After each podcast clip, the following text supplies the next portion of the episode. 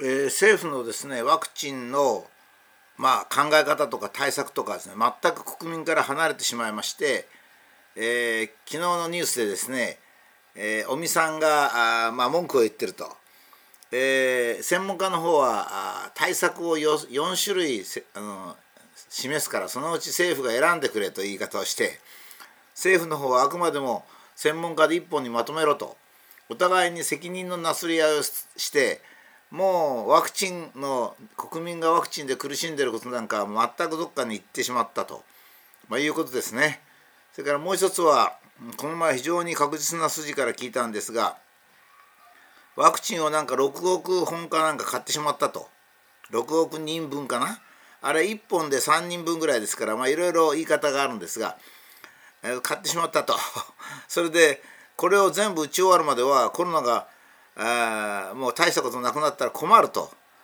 まあ、一体金と国民の健康とどっちを大切にしてるんだと。それはどっちかって言ったら買ってしまったからその責任を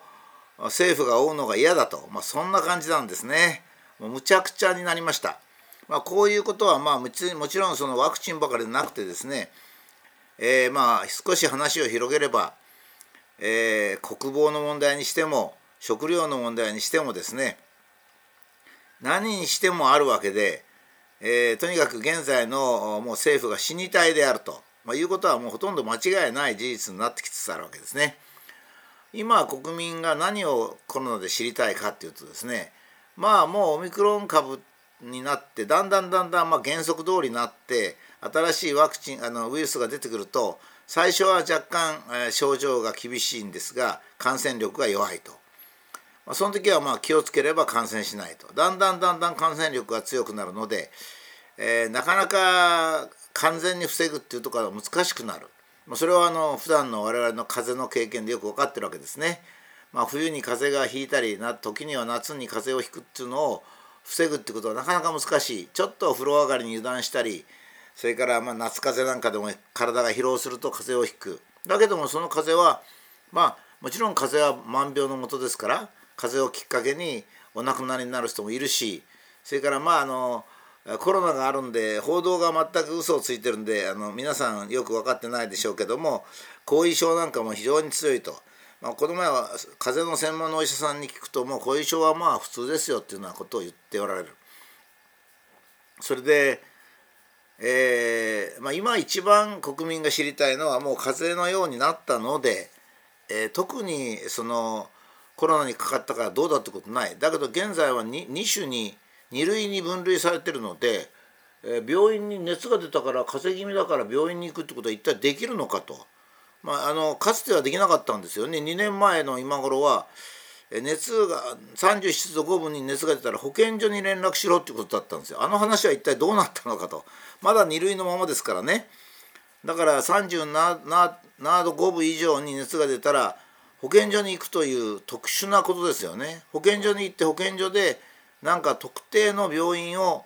指示されるとか PCR 検査が終わるまで待ってろとかそういうふうな変なことになってるわけですね。もう今オミクロン株でコロナにコロナにかかっても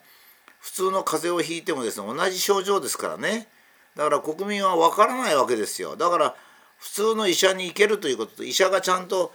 コロナをあ診察するということですね。これはもう絶対に医師会もちゃんと頑張ってもらわなきゃいけないので、えー、医者によってはですねお前コロナじゃないからコロナじゃないかと思うから帰れというようなことを言われて診察を拒否されて死んだりしてですね一体日本にちゃんとした医療があるのかっていう問題がありますからまず一刻も早く、えー、コロナの特殊措置っていうの特殊経路をですね直すっていうことが一つありますよ。もうこれはもう早くやってもらわなきゃですね我々生活して政府何を思ってるんですかね政府の役人とか政治家は特殊ルートがあるから俺たちは平気だっつってんですかね我々国民は、えー、なんか熱っぽくて風邪っぽくてその鼻水が出るし熱が測ったら38度あるとそしたらまずは病院に行かないといけないわけですよ。日本はもともとそういうふうにやっててえー、保健所にお医者さんなんかほとんどまあいるっつったって臨床のお医者さんがいるわけじゃないですからね。もうそれをまずまず急いでもらいたいと。何やってんのかっていう声が野党からも出てこないっていうのはもう政府自体が機能してないっていうことですね。それから、2番目はやっぱり一刻も早く感染経路ですよ。感染経路。えー、感染経路をはっきりしないとですねもう今データはもういくらでもあるんですよ。実はあの飲食店の制限をするっていうのは全く無意味なのはですね。えー、っと飲食店の感染が5%ですよ。それから家庭とか事務所とかそういう普通の生活空間で感染するのが75%ですからね。75%の方その野放しにしといて5%の飲食の感染だけを制限したところでどうにもなんないわけですよ。でデパートとかそのなんか量販店みたいなとこだけ厳しくやってますけどね今。例えばホテルとかそういうとこはなんかマスクしなきゃ入れないとか、まあ、相変わらずやってますけどこれ感染経路がですね空気からの感染がどのくらいと表面からの感染ですね例えばトイレのノブだとか、えー、机とかそういうところの感染がいくらということが出ないとですねそれはやっぱり国民はあの守れませんよ自分の体を。だから要するに正しい感染経路を一刻も早く示すことと感染経路って言って飲食に行かないなんていう感染経路じゃなくてまた3密とかいうその学問的に全く何の意味もない一番最初はですねそれは分かんなかったからこうするってやつありますよ。えー、分からなかったからとりあえず3密と言ったんだっていうのは別に私責任取ってないんですよ。もう2年半も経っていくらでもいろんなことが分かってるのにやらないっていうのが問題だってことですよ。だからもう繰り返しましょうか。まず買ってしまったワクチンにこだわるな。当たり前ですよね。健康優先ですよ。それからもう一つは政府と専門委員会で責任をなすり合うなこれも当たり前ですよね。え、それから、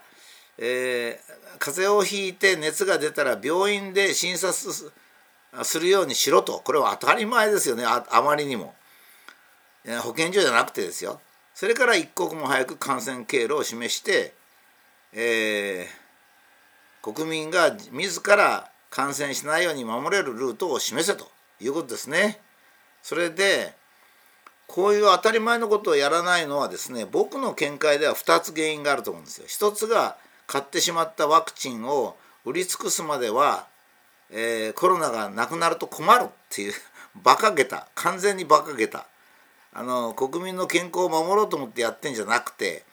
自分たちの責任を回避しようとしてやってるっていうのを早くやめた方がいいとやめた方がいいっていうかやめるべきであると強い言葉で言うべきですよね。それだからワクチンを打つために多分ワクチンを全部消費するために2類を外さずに医者に行けないようにしそれから感染経路を示さないでできるだけ国民が感染した方がいいっていうふうに考えてることこれ間違いないですよ。ほとんど間違いないですね。で一方その子供に対してワクチンを打つとかそれからワクチンが危険安全であるというあの結果が出てこないんですからね。出てこないのにいやね変な人がいるんですよ私がねあの昔ですよワクチンを打つと女の子高校生の女の子の場合なんかには不倫不妊将来不妊の可能性もあってかわいそうだからって言ったらね不妊あのワクチンを打ったら不妊になるということが分かってないのに武田は何を言うかって違うんですよ。薬とかそういうものはですね薬も食品もそうですけどそその食品を食べたりその薬を打ったりしたらどうなるか分からない時は危険なんです。どうなるか分からない時は安全だなんていう理屈はどっから出てくるんですかね一体。